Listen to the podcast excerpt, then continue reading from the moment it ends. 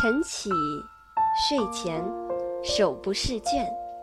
听众朋友们，晚上好，这里是荔枝 FM 阅读 FM 电台，我是主播 Nadia，愿带着喜悦和你分享每一次阅读体验。若不是因为几个月的离家远行，若不曾在公园里、夕阳下。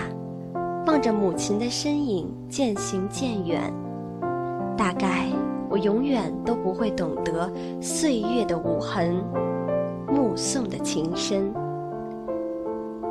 今天要和大家分享的，就是来自龙应台的散文《目送》。目送，龙应台。华安上小学第一天。我和他手牵着手，穿过好几条街到维多利亚小学。九月初，家家户户院子里的苹果和梨树都缀满了拳头大小的果子，枝丫因为负重而沉沉下垂，跃出了树篱，勾到过路行人的头发。很多很多的孩子在操场上等候上课的第一声铃响。小小的手，圈在爸爸的、妈妈的手心里，怯怯的眼神打量着周遭。他们是幼儿园的毕业生，但是他们还不知道一个定律：一件事情的毕业，永远是另一件事情的开启。铃声一响，顿时人影错杂，奔向不同方向。是在那么多穿梭纷乱的人群里，我无比清楚地看着自己孩子的背影，就好像在一百个婴儿同时哭声大作时，你仍旧能够准确听出自己那一个的位置。华安背着一个五颜六色的书包往前走，但是他不断地回头，好像穿越一条无边无际的时空长河。他的视线和我凝望的眼光隔空交汇，我看着他瘦小的背影消失在门里。十六岁，他到美国做交换生一年，我送他到机场，告别时照例拥抱，我的头只能贴到他的胸口，好像抱住了长颈鹿的脚。他很明显的在勉强忍受母亲的深情。他在长长的行列里等候护照检验，我就站在门外，用眼睛跟着他的背影一寸一寸往前挪。终于轮到他，在海关窗口停留片刻，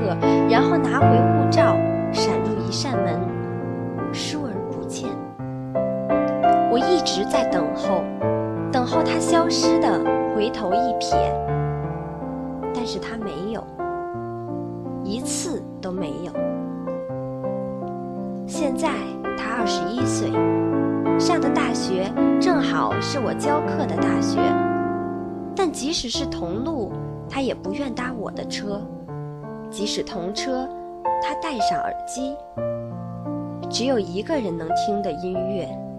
是一扇紧闭的门。有时他在对街等候公交车，我从高楼的窗口往下看，一个高高瘦瘦的青年，眼睛望向灰色的海。我只能想象他的内在世界和我的一样波涛深邃，但是我进不去。一会儿公交车来了。挡住了他的身影。车子开走，一条空荡荡的街，只立着一只油桶。我慢慢的、慢慢的了解到，所谓父女母子一场，只不过意味着，你和他的缘分，就是今生今世不断的在目送他的背影渐行渐远。你站落在小路的这一端，看着他逐渐消失在小路转弯的地方，而且他用背影默默告诉你：必追。我慢慢的、慢慢的意识到，我的落寞仿佛还和另一个背影有关。博士学位读完之后，我回台湾教书。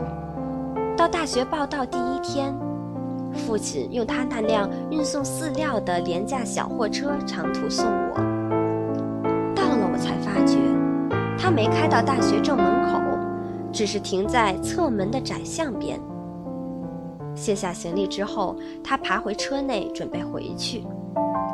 明明启动了引擎，却又摇下车窗，头伸出来说：“女儿。”爸爸觉得很对不起你，这种车子实在不是送大学教授的车子。我看着他的小货车小心地倒车，然后噗噗驶出巷口，留下一团黑烟。直到车子转弯看不见了，我还站在那里，一口皮箱旁。每个礼拜到医院去看他，是十几年后的时光了。推着他的轮椅散步，他的头低垂到胸口。有一次发现排泄物淋满了他的裤裤脚，我蹲下来用自己的手帕帮他擦拭，裙子也沾上了粪便。但是我必须就这样赶回台北上班。护士接过他的轮椅，我拎起皮包，看着轮椅的背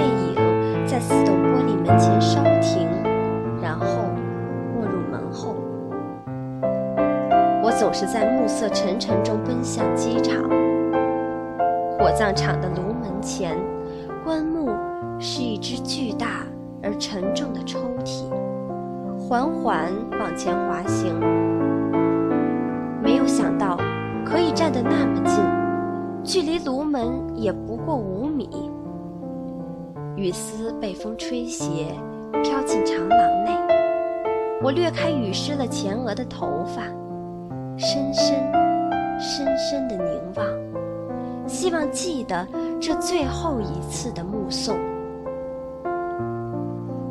我慢慢的、慢慢的了解到，所谓父女。母子一场，只不过意味着你和他的缘分，就是今生今世不断的在目送他的背影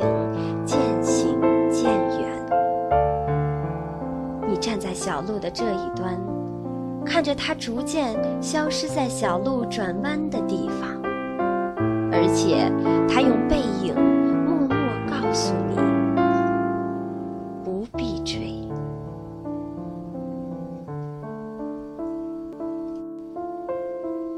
今天的节目就到这里，感谢您的收听。我们愿意聆听您对节目的每一点意见，愿意同您分享阅读中每一次感动。或者您可以在这里写下明日里您希望收听到的内容，我们期待与您每一次的诚挚交流。听众朋友们，明天见，晚安。